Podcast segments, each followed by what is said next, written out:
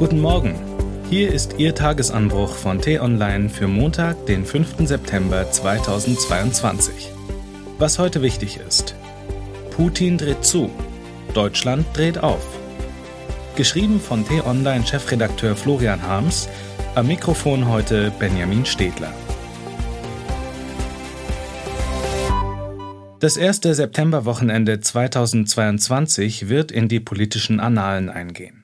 Wir werden uns künftig ebenso daran erinnern, wie wir uns an den 5. Oktober 2008 und an den 18. März 2020 erinnern, jenen Sonntag auf dem Höhepunkt der Finanzkrise, als Kanzlerin Merkel und Finanzminister Steinbrück die Einlagensicherung verkündeten. Die Spareinlagen sind sicher und jenen Mittwoch zu Beginn der Corona-Pandemie, als Merkel den Lockdown verkündete. Es ist ernst. Nehmen Sie es auch ernst.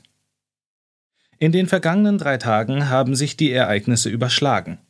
Unter einem Vorwand haben Putins Gazprom-Schergen am Freitag angekündigt, Deutschland nun gar kein Erdgas mehr zu liefern. Der Kreml kappt Deutschlands Lebensader Nord Stream 1. Putin schlägt zu und weiß natürlich, wie hart er uns am Herbstbeginn trifft. Damit ist der Druck auf die Bundesregierung enorm gestiegen. Zwar sind die deutschen Gasspeicher schon zu 84 Prozent gefüllt, doch in den kühleren Wochen werden sie sich leeren und wenn nicht genug Gas aus Norwegen, Holland und Belgien nachkommt, wird es im Frühjahr eng. Von Butter über Benzin bis zur Heizung verteuert sich das Leben. Die Mittelschicht droht zu verarmen, bei Niedrigverdienern geht es buchstäblich ums tägliche Brot. Unter dem doppelten Druck von außen und innen ist die Ampelregierung notgedrungen in die Offensive gegangen und hat dieselbe Antwort gegeben wie alle Bundesregierungen der vergangenen Jahre, wenn sie mit akuten Krisen konfrontiert waren. Sie greift tief in die Staatskasse und versucht, die Krisenwunden mit einem riesigen Gelbpflaster zuzukleben. Die Beschlüsse im Überblick.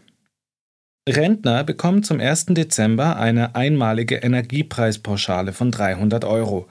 Studenten und Azubis erhalten 200 Euro. Der Strompreisdeckel kommt, zumindest für den Basisverbrauch. Sowohl Privathaushalte als auch kleine Firmen sollen davon profitieren. Allein das kostet einen zweistelligen Milliardenbetrag, den die Ampelleute durch eine verkappte Übergewinnsteuer hereinholen wollen. Zwar darf die so nicht heißen, damit die FDP ihr Gesicht wahren kann, doch Energiefirmen, die von den hohen Preisen profitieren, müssen blechen. Der Klimaschutz wird hinausgezögert. Der CO2-Preis für Heizen und Tanken steigt nicht wie geplant im nächsten Jahr, sondern erst 2024. Wohngeldbezieher erhalten einen Heizkostenzuschuss. Für einen Ein-Personen-Haushalt sind es 415 Euro. Die Einkommenssteuer wird angepasst. So will die Regierung verhindern, dass Millionen Bürger trotz Gehaltserhöhungen durch die Inflation Geld verlieren. Das 9-Euro-Ticket bekommt einen Nachfolger, dessen Preis zwischen 49 und 69 Euro pro Monat liegt. Genaueres muss Verkehrsminister Wissing mit den Bundesländern aushandeln. Herr Kretschmann in Stuttgart läuft sich schon warm. Im Januar will die Regierung Hartz IV durch ein Bürgergeld ersetzen und die Regelsätze um 50 Euro auf rund 500 Euro erhöhen. Das Kindergeld steigt ebenfalls ab Januar um 18 Euro monatlich für das erste und zweite Kind. Das ist der Plan. Anders als bei den ersten beiden Entlastungspaketen greifen die Koalitionäre diesmal vor allem jenen Menschen unter die Arme, die eh schon jeden Euro zweimal umdrehen müssen. Klotzen statt kleckern, das soll die Botschaft sein, berichten unsere Reporter aus dem Berliner Regierungsviertel. 65 Milliarden Euro soll das alles kosten, viel mehr als ursprünglich geplant. Zusammengenommen summieren sich die drei Pakete auf fast 100 Milliarden Euro. Das Sondervermögen für die Bundeswehr in selber Höhe hinzugerechnet, kostet die Ukraine-Krise Deutschland somit nach sechs Monaten schon halb so viel wie das gesamte Corona-Desaster. Und das Drama ist noch lange nicht zu Ende. Der Winter kommt ja erst noch. Ist die Euroschwemme also klug? Sicher, so viel Geld kann helfen, wenn es gezielt eingesetzt wird, um die ärgste Not zu lindern und soziale Verwerfungen zu verhindern. Zugleich ist klar, das XXL-Geldpflaster mag den Schmerz zwar ein paar Monate lang betäuben, vollständig heilen wird es die Wunden, die der Krisensturm in der Gesellschaft schlägt, sicher nicht.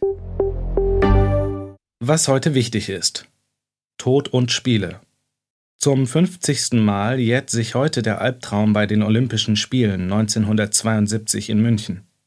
Terroristen des palästinensischen Kommandos Schwarzer September überfielen das israelische Team im Olympischen Dorf. Der Film Tod und Spiele in der ARD-Mediathek zeigt die Ereignisse als ebenso fesselnde wie bestürzende Dokumentation. Entscheidung in London. Heute Nachmittag wollen die britischen Tories bekannt geben, wer die Nachfolge von Regierungschef Boris Johnson antritt. Umfragen zufolge dürfte die Johnson-getreue Liz Truss in die Downing Street einziehen. Das war der T-Online-Tagesanbruch, produziert vom Podcast Radio Detektor FM.